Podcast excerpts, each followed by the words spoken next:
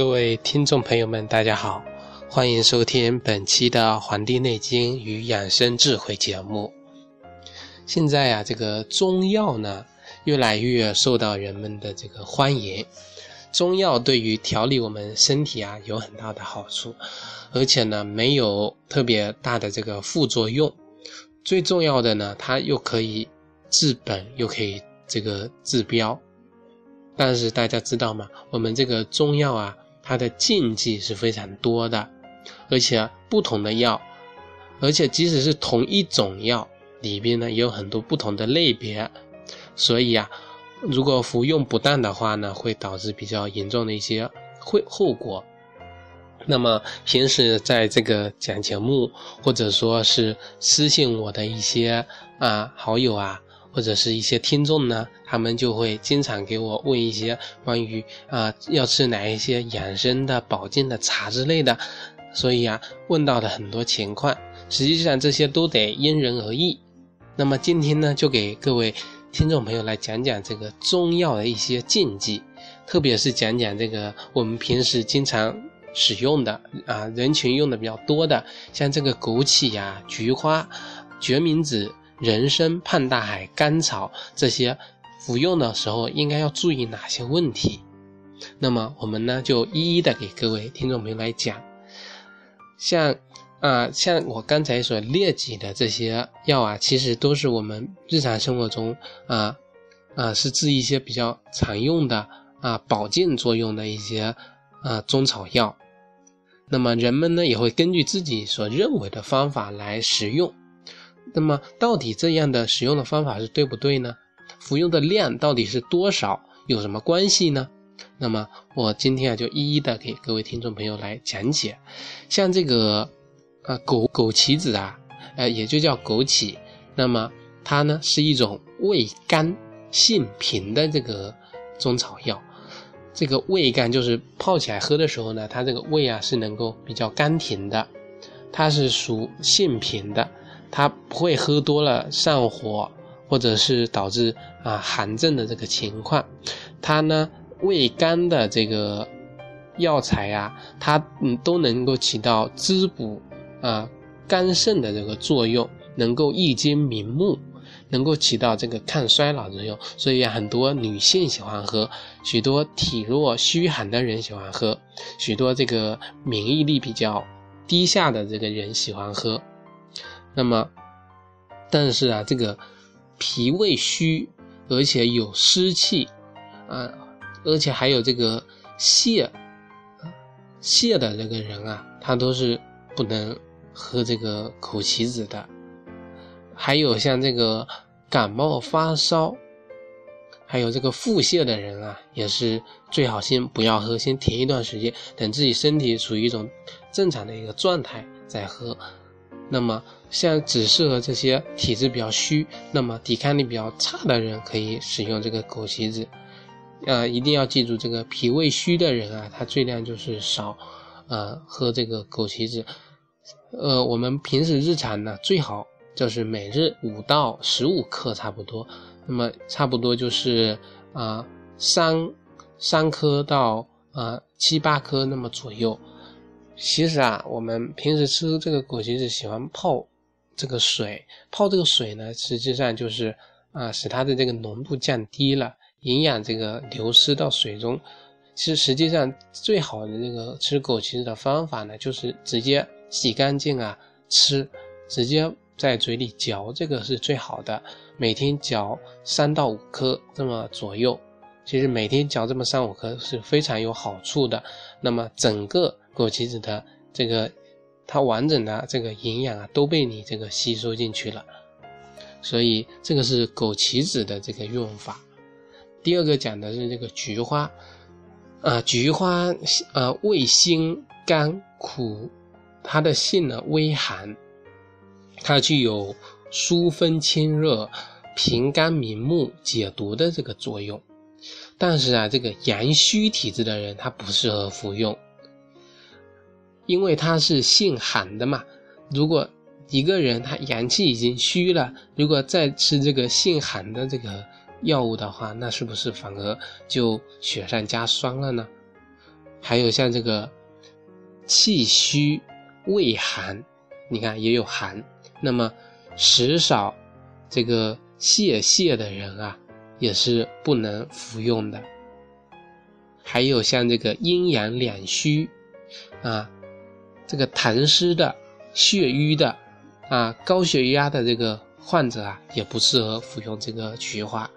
大家一定要明白，这个菊花是长在这个秋天的，秋天它得的是秋天的这个收敛之气、肃杀之气。那么，所以啊，很多喝菊花茶的人，他是由于自己啊上火，大家知道这个火一定是实火，对吧？虚的是绝对不能用这个虚寒的这个药物来进行调理的。这个各位听众朋友呢，一定要懂得这个基本的这个观念。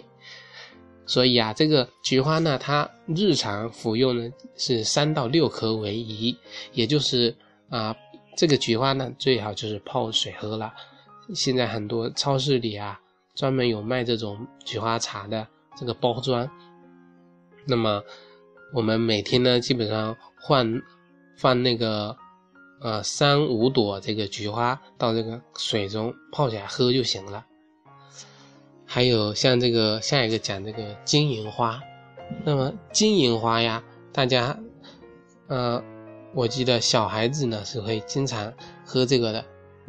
实际上，大家一定要明白，这个金银花它是寒性的，它是属于这个寒性的这个中草药材，它不但能够解清热，它还能够散表的热。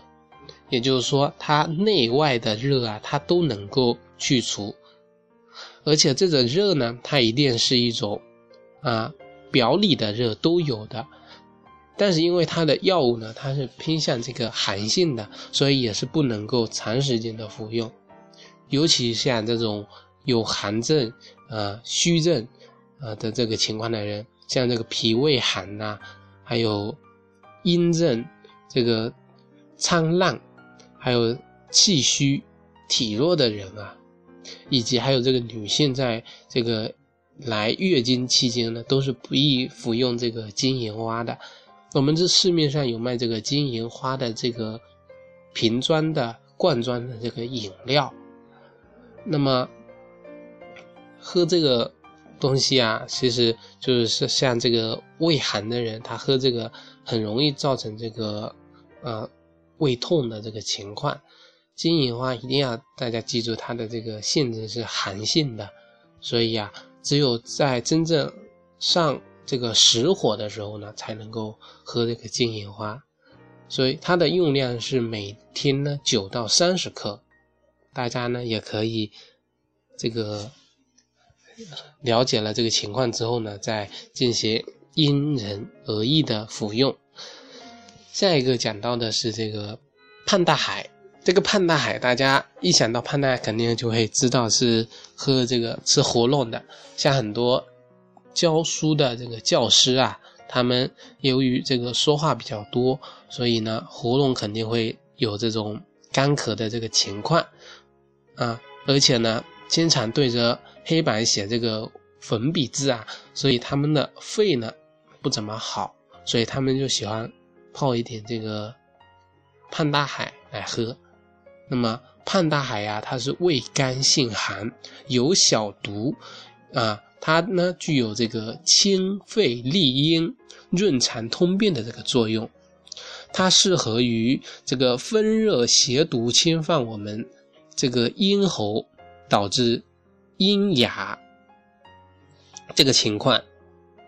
一定要知道是风热侵毒，这个风热啊，实际上呢，其实是一种热症。风热嘛，它是一种热症，它侵犯到我们的这个咽喉，导致整个声音有点哑。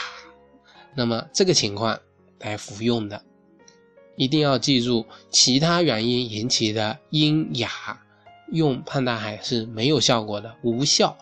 那么特别是老年人啊。突然这个失音了，那么脾胃虚的人啊，他是禁止使用的，应该说是慎用的，要谨慎的使用，所以一定要明白这个道理。而且这个胖大海有点小毒，一定不能就是大剂量的服用，积小成多，那就是会有中毒的这个情况出现。所以啊，它的安全用量呢是每天每次不得超过三粒。那么接下来我们给各位听众朋友来介绍一下这个人参啊，今天这个讲的比较多。这个人参呢，它是性平的，味甘，微苦，有大补元气、生津安神、补脾益肺、提高免疫力的这个作用。很多人也都把人参当做是一种救命的这个药材啊，可能将。将死之人可能用上一点人参，可能会恢复过来。实际上啊，这个人参呢，嗯，是特别适合这个体虚的人使用的，因为它能够补元气嘛。但是啊，这个身强体壮的人啊，如果长期服用或过量服用的话呢，会引起这个口干舌燥。这个是补多了，那么补多了，我们。啊，民间大家都会知道会出现这个流鼻血的这个情况，实际上它就是一种，嗯，补过多了会上火。那么民间说是上火，实际上就是一种嗯热症啊。所以啊，我们这个像实症、热症、正气足、他不虚的人啊，他是不易服用的。那么我们知道有一句话，这个。人参跟萝卜的关系啊，那么服用人参后呢，不能吃这个萝卜，也不能喝这个茶，也不能和这个葡萄一起吃，那么这是它的一个禁忌在这里，大家一定要明白，人参跟萝卜，啊，这个人参是补的，萝卜是泻的，这个一吃啊，效果就全没了，那么它的整个。用量呢是五到十克这个左右。其实各位听众朋友们一定要知道，现在这个人参啊，这个野生的其实是很少了。即使有呢，它非常的昂贵。现在基本上都是人工养殖栽培的这个人参，所以像野山参这些都是非常昂贵的药材，竟然很难这个购买得到。其实买到了也很难辨别这个真假，如果不是这个。业内的人士，啊，那么下一个呢，给各位听众朋友来讲讲这个决明子。听到决明子，大家首先会想到这个清肝明目，因为它能够有清的这个作用。决明子是大家非常熟悉的一个中草药材了，它呢也是偏向寒性的一个中药。像除了刚才能够清肝明目作用之外呢，它能够降低血脂跟血糖，啊，血脂跟血压啊，不能降血糖。如果长期的服用的话，它会引起啊这个腹泻以及女性的月经不调，所以不能长期服用。所以啊，有泄泻、有低血糖的以及怀孕的妇女啊，要谨慎的使用。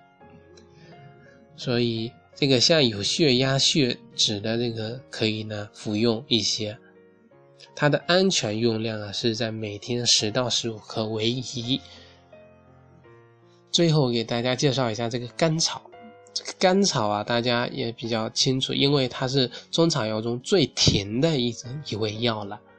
甘草味甘，性平，有补益心脾、有润肺止痰止咳的这个作用。它有缓急止痛，能够清热解毒，能够调和诸药之功效。那么我之前就看这个，呃，之前的一个电视剧还是一本书里面就讲到说，这个经常在这个中草药房里面工作的，应该是讲这个宫廷中吧，这个经常在里面工作，那么导致一些宫廷的这个医生啊，就是中毒了这个情况。那么就有一名医生，他就，呃，拿了这个甘草啊，煮了汤给他们给喝下去，那么他们的症状就缓解了。其实他们在经常在这种药房里面这个工作呢，被这个药气啊给这个熏的，这个熏染了，所以很容易被这些药气给侵侵犯自己的身体。那么甘草呢，它有解毒的作用，它具有调和各位诸药的功效。所以呀，它呢，但是呢，它如果长期服用呢，会引起水肿或者是血压升高，还容易造成这个低钾血糖症。那么导致人的这个心率啊失常，那么肌肉无力。特别是像这个人啊，呃，湿盛胀满的人啊，是不宜服用的，因为它会引起这个水肿。如果经常服用，还会导致情况呢更加的严重。